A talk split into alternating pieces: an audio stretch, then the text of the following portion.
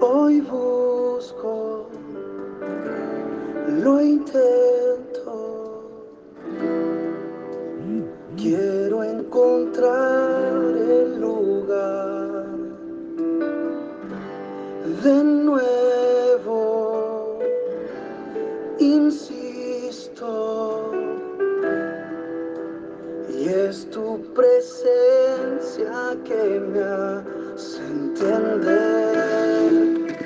La palabra para hoy es viniste por mí. Hace unos años el Señor me hizo escribir una alabanza para Él, una adoración.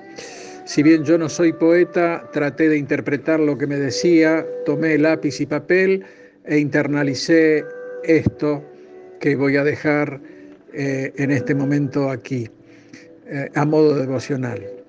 Dice así, Dejaste tu trono por venir a buscarme, entregaste todo por recuperarme. Yo era tuyo y estaba perdido. Tu amor me encontró y me dio vida. Viniste por mí, me tomo de ti. Viniste por mí, me tomo de ti. Placeres del mundo eran mi meta hasta que apareciste tocando mi puerta. Con tu sacrificio buscaste mi corazón, tu sangre derramada me hace pedir perdón. Viniste por mí, me tomo de ti, viniste por mí, me tomo de ti. Tu espíritu me hizo conocerte, ahora no quiero perderte. Vendrás en una nube y me darás de tu esencia, mi voluntad te doy para estar en tu presencia. Viniste por mí, me tomo de ti. Viniste por mí, me tomo de ti. Y en determinado momento el Señor me dijo, bueno, ahora interpreta la alabanza y tuve que ir renglón por renglón a ver qué era lo que el Señor me decía. Y esta es la interpretación. Dejaste tu trono por venir a buscarme. El Señor abandonó el seno del Padre para hacerse hombre y venir a buscar lo que por derecho legal ya era suyo.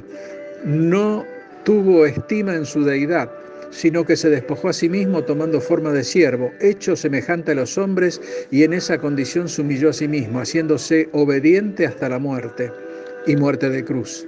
Entregaste todo por recuperarme. Nosotros éramos de tu propiedad.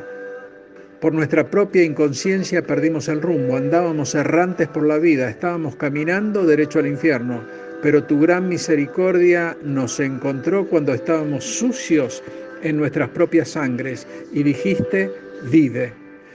Y la vida nos encontró y fuimos multiplicados y cubiertas nuestras desnudeces. Nos lavaste con tu agua pura y ungiste nuestras cabezas con aceite. Fuimos redimidos por tu gracia. Yo era tuyo y estaba perdido.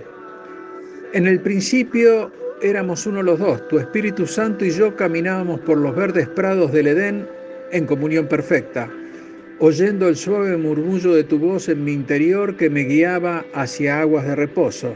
Me guiaba por sendas de justicia, pero en mi propia concupiscencia erré el camino, desoí tu voz e irremediablemente me introduje en valle de sombra de muerte.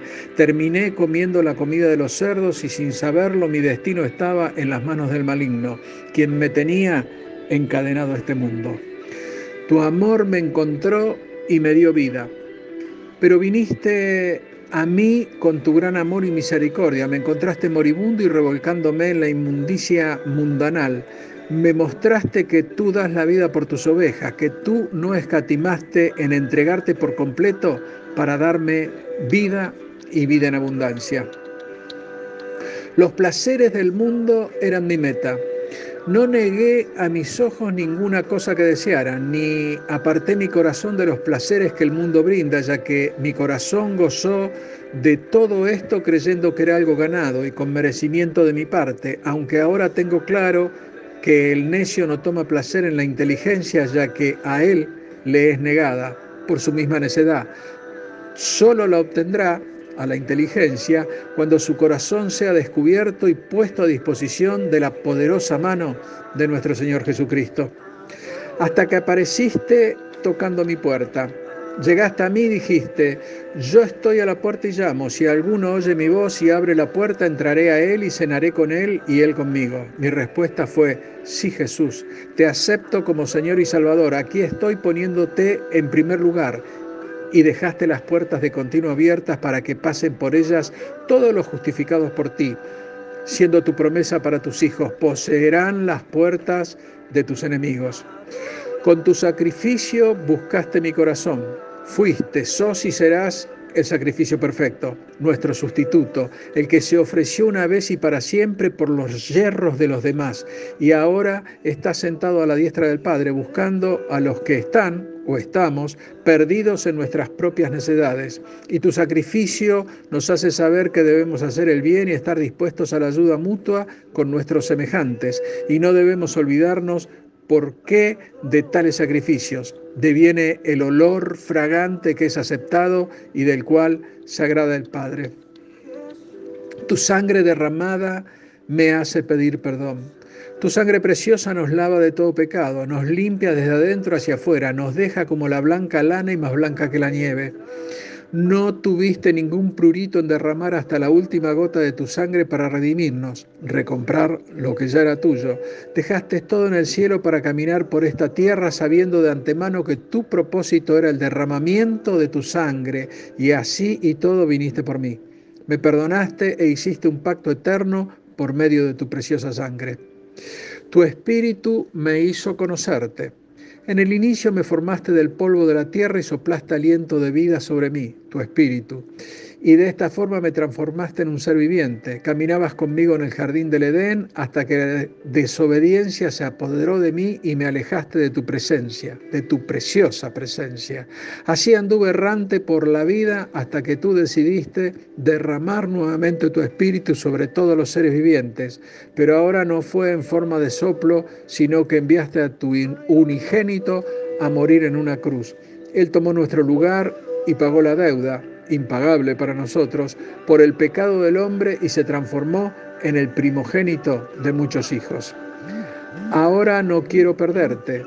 Todos los que te hemos aceptado como Señor y Salvador no somos de los que retroceden para perdición, sino que somos de los que tienen fe para preservación del alma, porque cuando caminaste por esta tierra los guardaste en el nombre del Padre para que nadie se perdiera y lo sigues haciendo hoy mismo, dejándonos ver que nosotros debemos guardar el fruto de nuestro trabajo y de esta forma recibir el galardón completo, ya que tú viniste con inmenso amor para que todo aquel que crea en ti y te acepte no se pierda y tenga vida eterna.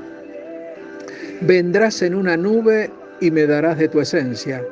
Tu promesa es que vendrás en una nube con poder y gran gloria y arrebatarás a tus santos a los que estemos vivos en ese momento, porque tu gloria se posa sobre una nube. Lo hiciste en los tiempos pasados y lo haces ahora mismo. Cubriste a tu pueblo en una nube cuando caminó 40 años por el desierto y demás, además desde una nube declaraste que Jesús es tu Hijo amado y que en Él tienes complacencia.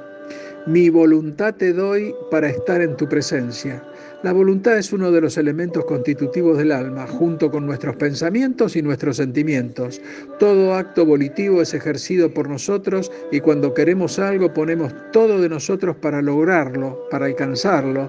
Y es así que rindiendo nuestra voluntad para alcanzar el propósito que el Señor tiene para nuestras vidas, lograremos que su presencia, su preciosa presencia, nos inunde y Él nos mostrará la senda de la vida y sabremos que en su presencia hay plenitud de gozo y estamos seguros que en Él hallaremos el descanso. Esto fue lo que el Señor me hizo escribir para Él y me dio esta bendición de poder hacerlo. Te lo comparto. ¿eh? Así Dios también te bendice. Amén.